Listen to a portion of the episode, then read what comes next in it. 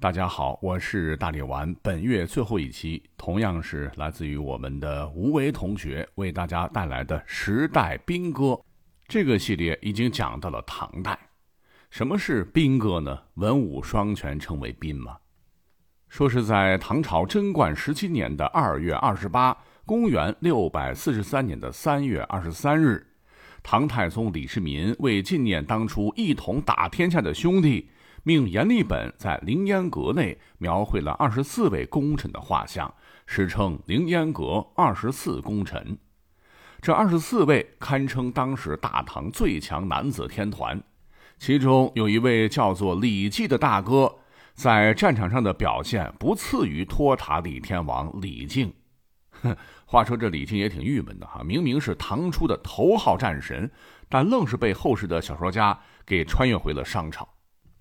而另一方面呢，那这位李济还是著名的医学家，中国第一部由政府颁布的药典，同时也是世界上最早的药典《唐本草》，就是由他和长孙无忌等共同编纂的。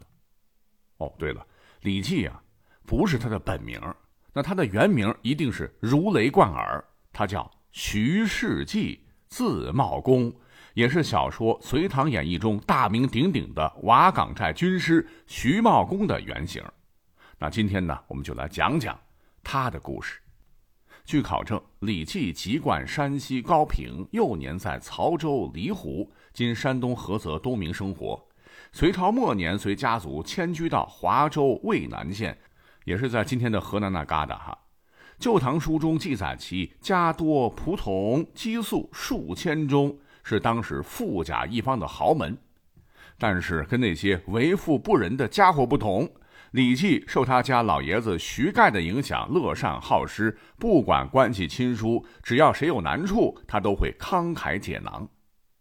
不过呢，由于隋炀帝杨广的骚操作，只把大隋江山搞得是乌烟瘴气、民不聊生，于是全国各地都掀起了轰轰烈烈的农民起义。风起云涌之下，不知道是李绩的幸运还是不幸，瓦岗山呢就离他不远。不过呢，人家老李也是明白人，看出大隋江河日下，被推翻只是个时间问题，于是呢主动去瓦岗寨报道了。李绩的到来让瓦岗寨的气象焕然一新，也正是在他的建议下，瓦岗寨首领翟让放弃了之前就近打家劫舍的土匪行为。转而在荥阳梁郡附近劫掠公私船只，逐渐积累财富。有了钱，什么都好办了。那随着钱粮的增加，那不断有被兵乱所迫流离失所的劳苦大众前来投奔。瓦岗寨的队伍很快就达到了万余人，成为了中原地区一支举足轻重的力量。后来又是在李绩的建议下，翟让收留了兵败逃亡的李密。自此，瓦岗寨开始走向正轨，诛张居陀，败刘长恭，克荥阳，进逼洛阳，队伍规模嗖一下也扩大了二十余万人。然而呢，随着李密与翟让之间矛盾的加剧，一山不容二虎，最终呢，瓦岗寨演变成了内讧，翟让被杀，李绩也在混乱中被砍伤。虽然说新老板李密很快控制了局势。然而，瓦岗寨已经不可避免地开始走下坡路了，最后被王世充击败。武德二年（公元619年），李绩辗转又投奔到了新东家唐军这边。当时李渊大喜呀，觉得这是个人才，特赐他姓李，相当于认他当了本家。从此，徐世绩就变成了李世绩。那李世民称帝之后，为了避讳哈，李世绩又变成了李绩。再之后，老李就跟当年瓦岗寨的兄弟，像秦琼啊、程知节呀，也就是程咬金等人，一起辅佐秦王李世民。到这儿，李绩算是正式入伙大唐集团。那有了这个平台，他的人生才真正的步入辉煌。等到了大唐建立之后的武德八年，除了依附突厥的梁师都外，唐朝已经统一了中国。然而，就在这一年。东突厥竭力可汗入侵并州，朝廷赶紧任命李绩为行军总管，在太谷（今山西晋中太谷区）迎击并将其驱逐。第二年七月，李世民弄死了自个儿的亲哥和亲弟弟，接着呢又软禁了自个儿老爹，并逼他退位。这就是震惊世啊，不能说世界哈，震惊大唐的著名的玄武门之变。得知唐朝发生权力更迭，这正是趁你乱要你命啊！突厥的颉利、突利两位可汗率部南下，一直打到了距离长安近四十里的泾阳（今陕西泾阳县），京师震动。好在李世民英明神武，hold 得住哈啊，要不然真会发生后头靖康之难的唐朝版。此时已经贵为太宗的李世民，亲率高士廉、房玄龄等六名部下来到渭水边，隔着河把那两位一通臭骂，怒斥其背信弃义的无耻行径。由于畏惧唐军的埋伏，呃，因为毕竟是在人家家门口，谁知道哪个犄角旮旯里会藏着一帮准备打闷棍的哥们儿？这两位突厥可汗没有继续发动军事行动，而是撤军了。《资治通鉴》记载说，唐太宗杀白马，与突厥可汗缔结所谓的渭水之盟，突厥兵于是退去。这场冲突虽然结束了，但人家太宗陛下何许人也，能吃这种闷亏吗？那身为中国历朝太宗里边军事成就的天花板，李世民于贞观三年，就是公元六百二十九年八月。接受了代州都督张公瑾的建议，命兵部尚书李靖为定襄道行军总管，以张公瑾为副，开始秘密集结兵力，准备对东突厥发起攻势。同年十一月，东突厥将军雅尔金和阿史那杜尔率军进扰河西，唐军沉着应战，最终是突厥人无功而返。而这次遭遇战。那为李世民反击突厥找到了出兵的借口，李绩又被委以重任，被授予通漠道行军大总管，与华州刺史柴绍、灵州大都督薛万彻等统帅十几万大军，在李靖的统帅下分道出击突厥。那您想想，托塔天王都来了，突厥这边又没有孙猴子，那就只能擎着挨揍了。在贞观四年（公元六百三十年）正月。李靖率精骑三千夜袭定襄，此城乃兵家必争之地，就是今天的内蒙古的和林格尔北土城子古城。在闪击战下，打得突厥是措手不及，仓皇而逃啊！吉利可汗是北撤，其部众多有叛离。与此同时，李绩从云中（今山西大同）出发，在白道（今内蒙古的呼和浩特北）与突厥军遭遇。此时的唐军刚刚经历过国内战争的洗礼，那战斗力可是杠杠的。突厥又被揍个半死，好在他们以骑兵为主，机动性高。呃，虽然被打的是四散逃窜，但还是在不久之后重新又聚集起了几万人的部队。不过这个时候，颉利可汗已经怂了啊，觉得再打下去就成光杆司令了，留点老本吧。于是呢，就派使者求和。另一边呢，李绩已经同李靖会师了。两位李将军在分析了当时的形势后，一致认为，此时突厥虽败，但实力尚存。以他们之前的表现来看，等缓过劲儿来，肯定会再次威胁到大唐的北方边境。咱不如一鼓作气解决掉这个隐患。于是乎，李靖率兵连夜出发，李绩领军跟进。唐军到达碛口时，与突厥军相遇。那面对仇敌，突厥勇士们纷纷发扬自个儿骑术的优势，驾驭着战马掉头就跑。结果呢，被迂回包抄的李绩阻拦，最终有五万多人成了李绩的阶下囚。此后，李绩在并州就长期工作，期间令行禁止，颇为称职。啊，当然了。李绩在并州的日子也不太平，还是有些不懂事的家伙们出来嘚瑟，比如接管东突厥领土的薛延陀部落，以及东北面的高句丽。那这里多说一句哈，高句丽其实呢是我国东北地区的一个地方政权，呃，和后来一起被小日本欺负就哭着找大哥救命的高丽王朝那不是一回事。根据正史《三国志·高句丽传》记载，是从西汉时期开始。高句丽就是隶属于汉玄图郡高句丽县的一个部落啊。由于后来这个三国乱世嘛，就形成了割据势力。